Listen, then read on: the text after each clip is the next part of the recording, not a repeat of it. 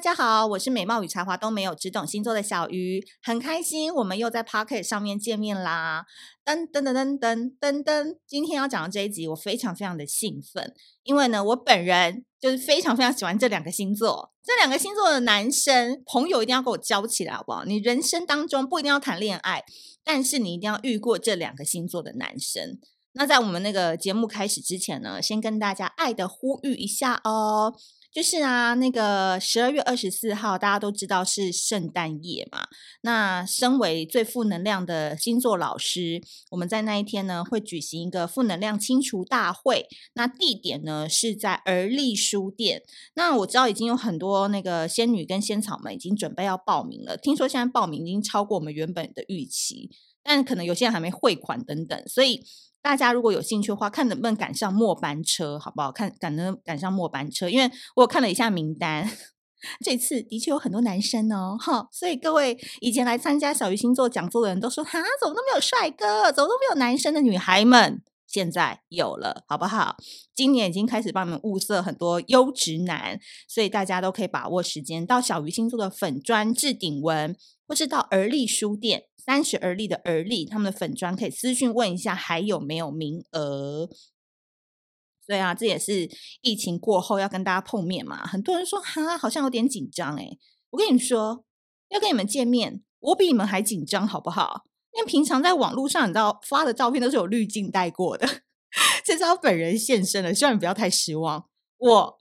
本人跟网络上照片大概只有三十万整形费用的差别啦，所以没有差很大，好不好？所以大家呢都可以抱持这个有趣然后好玩的心情来。然后当天我们是有 dress code 的哦，dress code 是黑色、呃白色跟棕色。因为我应该没讲错，对对对，你比较保守的人就穿黑色来，那黑白棕色，好不好？大家就是遵守一下我们的规则，好不好？大家当天就 happy。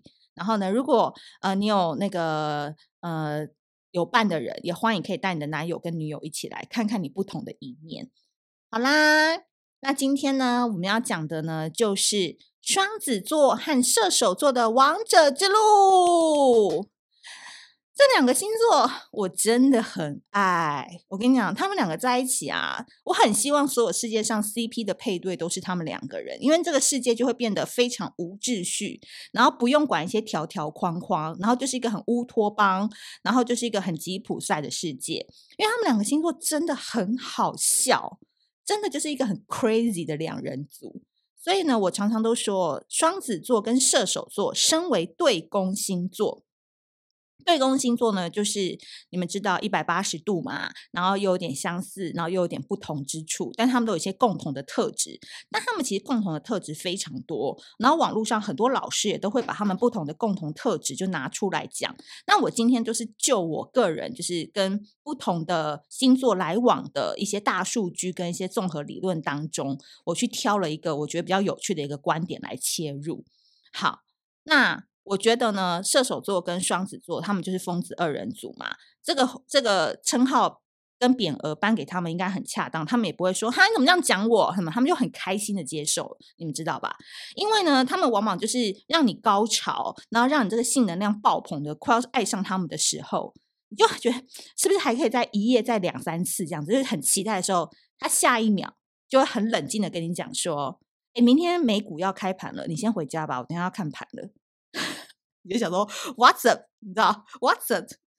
渣跟不渣之间还带点学问呢。人家要让你回家，半夜三点帮你叫车，不是因为你体力不够好，不是因为你表现不佳，是因为人家真的要看美股的开盘，好不好？人家是有学问的。所以这对于这两个星座，你就是没有办法定调，他们到底是渣男还是渣的，让你有一点点怀念的那种感觉。但是我不得不说。双子跟射手最厉害的点，就是看似疯疯癫癫的他们，却是跨界的翘楚。假设你不懂双子座热爱演出矛盾的这种戏嘛，他到底在演哪一出？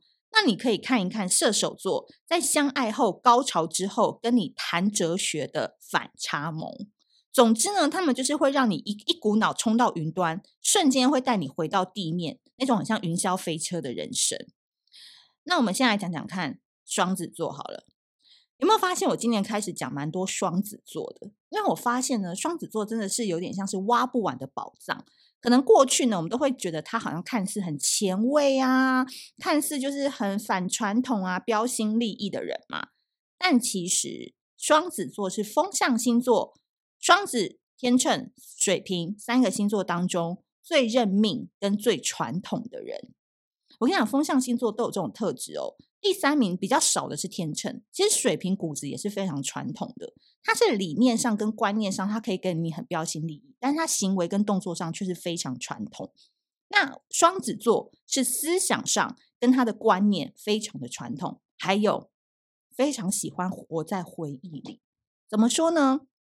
风象星座的人最喜欢怀旧了，对过去其实是最放不下的。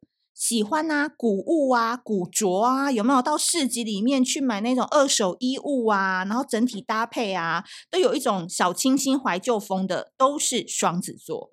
所以呢，一个双子女哦，谈恋爱的时候是像个女王，有没有？很多双子女真的是谈过各式各样的人诶，我觉得百家姓是不是他们都谈过了？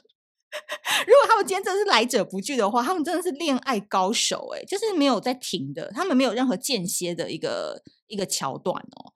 但是，一旦这个双子女决定要结婚了，结婚之后，她就像个女仆一样，什么事情都以夫家为主。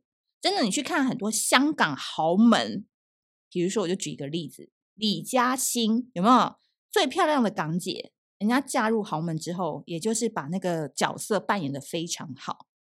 小 S 也是一个双子座，他在外面再怎样鬼灵精怪，他还是把他三个女儿，你知道养得好好的，然后还出道，然后变成新一代的小明星。就是我觉得他们内心都会有一个非常坚守夫家的一种传统观念在啊，这是我的观察。那一个双子男呢？如果他今天要冲刺事业的话，我讲真的，你们不要一直在说双子男很渣了，什么喜欢正妹、喜欢辣妹。的确，他们的眼睛就真的很像是摄影师一样，哪里有闪光点就会往哪里看。但是，万一他今天 focus 的锚是要定在他的事业上的话，他可以禁欲五十年，对啊，太夸张了，禁欲五年，然后遵守白龙王的指示，只要这个人跟他讲的这些。格言，或是给他的开示，或是这个理念，是一个双子男可以认同的话，双子座的毅力哦，往往是非常惊人的。也就是他不会那么的浮，他也不会那么的飘。他今天要往这个地方去钻研去做，他就是真的会非常努力的去做。所以啊，双子座啊，不被世人所理解的就是这一面，因为我们常常啊，都会觉得说，网络上就会常常说双子座就多变嘛。花心嘛，渣男渣女嘛，然后什么人间神经病啊这一类的框架去放在他的身上，所以当一个双子座最怕就是双子座要耍自闭。你知道双子座一旦耍自闭有多可怕吗？他真的就是一个可以三个月不出门，然后不联络任何人，然后骨瘦如柴，瘦个十公斤，然后家里非常乱的一个人。所以他有这一面，他有非常丧、非常不自信、非常软弱的这一面。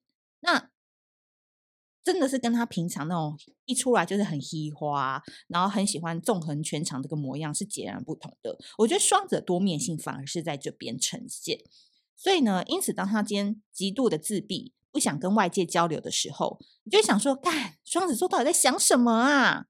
对不对？很烦呢、好。啊，这个不理解呢，他们也不会 care，因为他们的矛矛盾就是来自于这种新旧冲突嘛。你们不了解没关系，因为射手座能够理解啊。这是一则广告。二十五岁的我最怕的是什么呢？不是怕被叫姐姐或是阿姨，但是叫大姐，我一定会弹你。开玩笑的啦，其实是遇到小鲜肉，我怕我吃不下去，因为呢，怕自己站在他旁边就真的很像是他姐姐或者是他阿姨。因为我们女生呢、胶原蛋白在二十五岁之后就会开始流失嘛，所以如果你现在在听的人还没有二十五岁的话，也要记得听完这整个讯息哦。那其实补充胶原蛋白的方法有很多。那今天要跟大家分享的是呢，呃，前一阵子啊，我因为就是细菌感染，所以没有办法常常出门。那在家的日子，皮肤暗沉，心情也不是太美丽。所以那一阵子，我除了喝鸡汤补充元气之外，那我就是使用了一个台湾的品牌，我自己用了非常有感觉，然后也觉得哇，这么棒的东西一定要推荐给大家，就是大房阳的生态蜂蜜燕窝饮，大小的大，房子的房，木易阳，大房阳。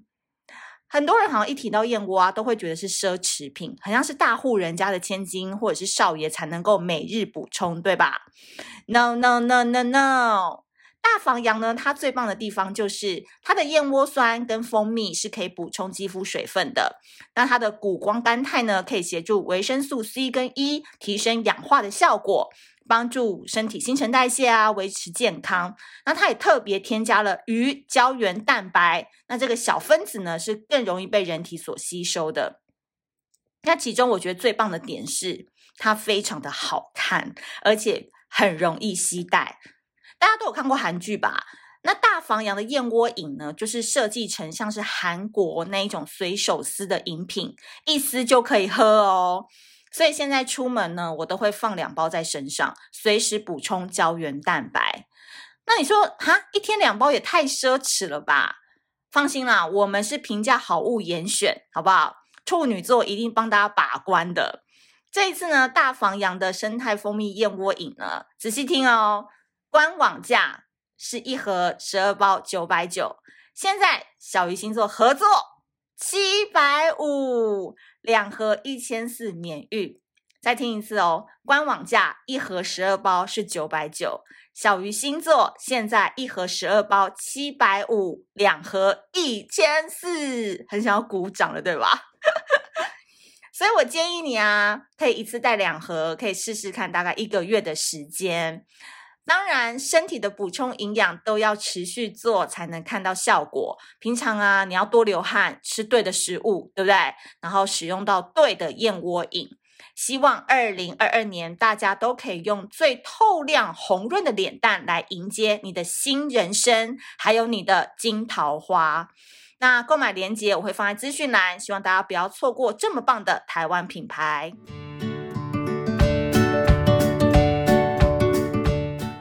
射手座这个人间神经病，喝酒不娘娘腔，玩了不夹着小 JJ，对不对？就是一个疯子好咖嘛，哪里好玩哪里就有射手座。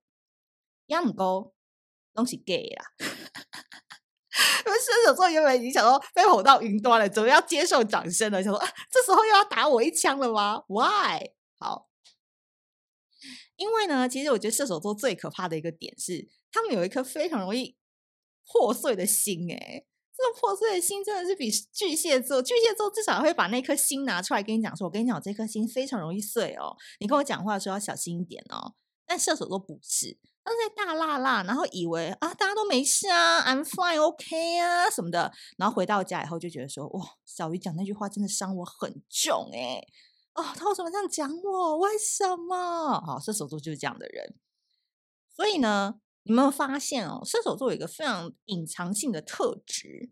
这件事情呢，我们独家跟你说。我想一定很多老师不会跟你讲这个点的。那今天射手座的人听到真的是有福气，我们结个善缘。射手座的人哦，其实都很怕别人生气耶。你不要以为他好像就是浪放荡不羁，然后任何事情他都可以 handle 得好好的。但其实我觉得射手座的人都是。很怕别人变脸，很怕觉别人觉得他很不 OK，很怕别人回去会讲他坏话的人。所以射手座会采取两种政策：第一个，我先生气啊，让你知道我很难搞啊，他就自己先演嘛，然后回到家自己害怕的要死。第二个，我配合你啊，我好，你们想怎样就怎样，我都配合你。十点再晚我都去，凌晨五点叫我去干嘛我也去配合你，因为我怕你们生气。但其实啊，这两种。人际关系的相处方式，我个人都觉得不是很健康。所以射手座的矛盾是在于，靠北，我超难相处的好不好？但你们都以为我们射手座都喜欢嘻嘻哈哈，对吧？这个就是跟天秤座有点像。天秤其实也是超级难相处的，但是天秤是因为爱面子，那射手座是因为怕被别人讨厌，所以那本被讨厌的勇气，我相信射手座应该买了很多本，助攻那本书登上排行榜永远的第一，对吧？